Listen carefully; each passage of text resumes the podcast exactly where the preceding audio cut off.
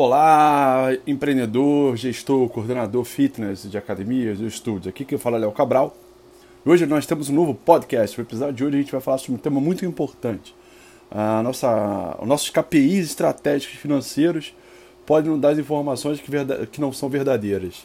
O mercado começou muito bem em 2019, ele está aquecido, né, tanto do ponto de vista de é, consumidores e o comportamento também de empreendedores. Isso é um bom sinal para 2019 e aí a gente tem uma, uma reflexão importante a fazer.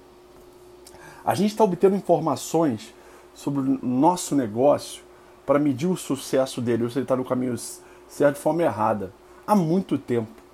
Eu vejo é, esse comportamento se repetir ao longo dos últimos 20 anos e hoje o, a minha reflexão importante é sobre o que eu preciso medir, ou quais eu não devo levar em consideração. Eu me lembro ainda estagiário de, de, de educação física, trabalhando lá em 1997 em academias, quando eu ouvia a seguinte informação: olha, nosso faturamento aumentou. Eu posso afirmar para vocês que o faturamento é uma péssima medida para vocês uh, olharem o resultado do negócio de vocês. Faturamento é uma medida muito comum no mercado de vendas. Ela, ela, ela tenta medir sua capacidade de quanto você vendeu naquele mês. Mas esse mercado ele é muito influenciado pelo conceito onde as pessoas medem ou solucionam ou direcionam os seus esforços para vender. Né? A gente vê uma pegada muito grande também do marketing digital. É, não é que vender não seja importante, não é que é, fazer marketing digital não seja importante, mas o negócio não se resume a isso. Existem é, essa operação, esse ecossistema estratégico é muito mais complexo. E são ações que precisam acontecer de forma integrada.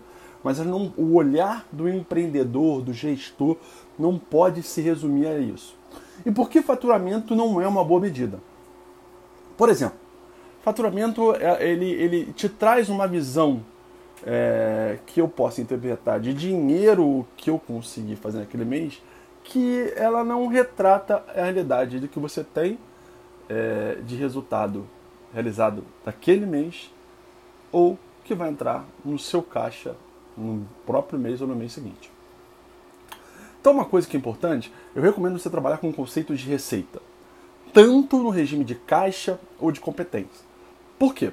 Por exemplo, quando eu uso um KPI de faturamento, como um indicador para saber da saúde do meu negócio, ou se minhas decisões estratégicas estão levando o meu negócio na direção que eu quero, eu tenho uma miopia de enxergar algo que não se retrata ou que não poderá se concretizar no futuro. Por exemplo, vamos imaginar que o ticket de um plano anual na sua academia ele seja 150 reais. Então, o cara vai comprar um plano anual, vai pagar 12 parcelas de 150 reais.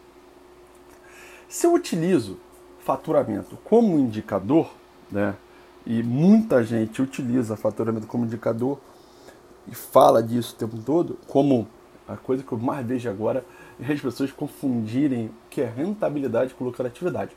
Mas isso vai ficar para um outro podcast, tá?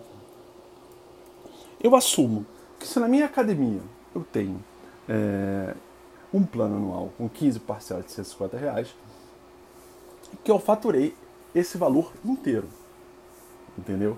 Então, é, imagina o seguinte: eu vou assumir que se uma pessoa comprou um plano anual, ela me gerou um faturamento de R$ 1.800.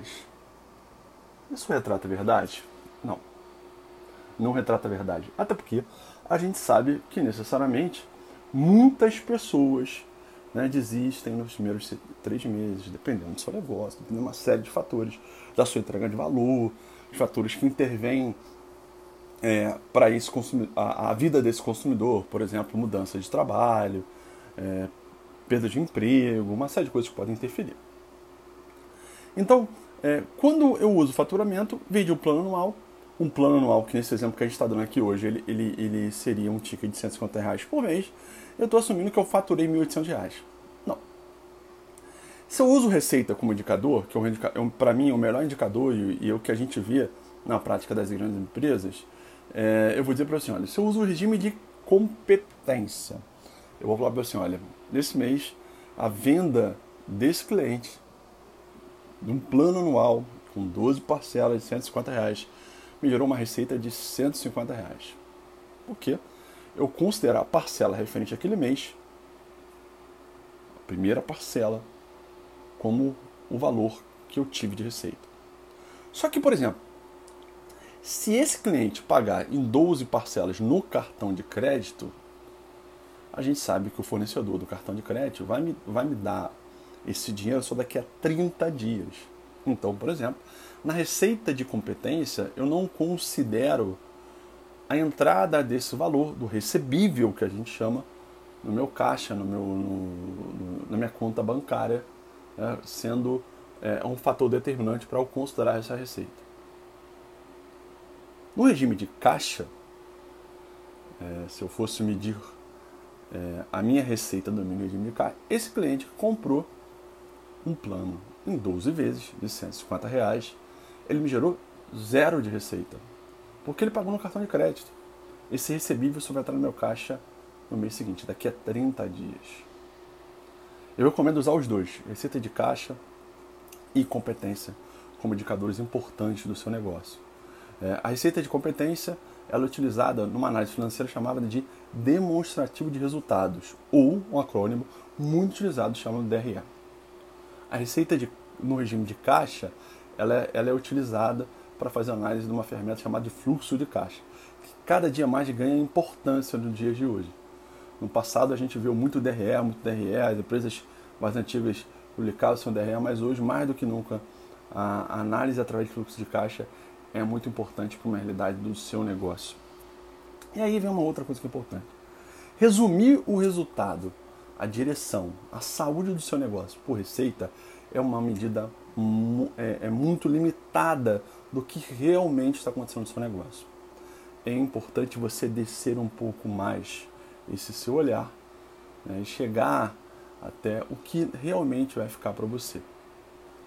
Então, se a gente for olhar sob o ponto de vista de de gastos né, que eu tenho, basicamente eu posso dividir isso em três níveis: custos, despesas e investimento. Custos são os gastos que eu tenho para o negócio funcionar. Se eu não gastar esse dinheiro, o negócio não funciona. Exemplo: profissionais, aluguel, PTU, energia elétrica.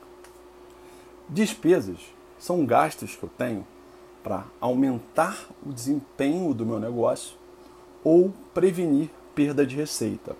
Por exemplo, prevenir perda de receita. A gente contrata uma consultoria jurídica.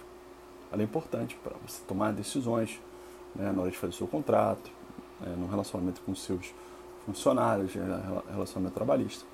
Então, isso é um exemplo para de receita. Para aumento de receita, eu preciso, do ponto de vista da legislação, ter um coordenador, um responsável técnico, tanto que ele está como custo. Mas eu não preciso necessariamente ter um gerente para a academia funcionar, ou para um estúdio funcionar. Então, o gerente é uma despesa. Marketing é, para captação de cliente, funcionamento de redes sociais, isso é despesa. Eu estou gastando dinheiro com o objetivo de ter um ganho. investimento. Investimento são, é, são gastos que você tem em ativos tangíveis, que podem ser tangibilizados do ponto de vista financeiro, e que servem para a construção do seu negócio, para que ele é, é, possa operar do ponto de vista do seu DNA inicial. Né? Então, acho que o melhor exemplo do investimento é a compra de um equipamento. E aí, por que eu falo de um ativo tangível? Porque eu tenho que cal calcular uma coisa importante, principalmente quando uso uma ferramenta de análise financeira chamada DRE, Demonstrativo de Resultados, que é depreciação. Eu tenho que depreciar isso. É, eu tenho que é, saber que hoje algo, quando eu compro, tem um valor, mas ao longo do tempo ele vai perdendo valor. Tanto que, por exemplo, quando a gente usa é, fluxo de caixa como análise, para a gente fazer análise de viabilidade hoje do negócio, ou fazer o valuation, é, mensurar quanto vale aquele negócio, a gente usa uma técnica de análise chamada de VPL, Valor Presente Líquido. Ou seja, o dinheiro ontem vale mais do que o dinheiro hoje. Então eu tenho que tornar aquele valor presente líquido real nos dias de hoje, um fator de desconto, uma série de coisas importantes. Então, pessoal, é, primeiro, cuidado em usar faturamento. É uma péssima medida é, para você dizer que você foi bem ou foi mal no, negócio. E principalmente, é, é, tente baixar, tente olhar mais a fundo o seu negócio, olhar para os níveis mais abaixo, para que você necessariamente possa é, ter uma realidade muito maior. Eu vejo as pessoas muito limitadas à venda, a faturamento, e às vezes o cara aumenta a venda, faturamento, mas o resultado dele piorou. Né? Isso é muito ruim. E fazer um link né, com, com o podcast da semana passada, que a gente falou de remuneração variável, eu não posso, por exemplo, pagar remuneração variável em cima de faturamento. Como é que eu vou dar um percentual do faturamento para uma pessoa com uma receita que eu posso perder lá na frente, que eu posso ter um cancelamento, né? Isso acontece, faz parte do nosso dia a dia. Eu posso ter a inadimplência desse recebível né, na parcela, na quinta parcela, por exemplo, o cartão de crédito da pessoa não repassa, tem um problema de comunicação, ou se for um cheque, o cheque é, não apresenta é, fundos bancários para que você possa receber aquele recebível. Então tudo isso é muito importante para que a gente possa analisar, tá bom? 2019 começou. É, minha sugestão é não procure só os seus problemas, é um ano maravilhoso. Acho que tudo depende é, da gente, do que a gente pode fazer. Em breve eu vou anunciar uma novidade muito bacana é, para vocês e a gente vai divulgar no mercado como um todo. Eu espero que vocês estejam comigo. Uma grande novidade que eu tenho para 2019. Tá bom? Tenha um excelente dia e deixo aqui meu grande abraço.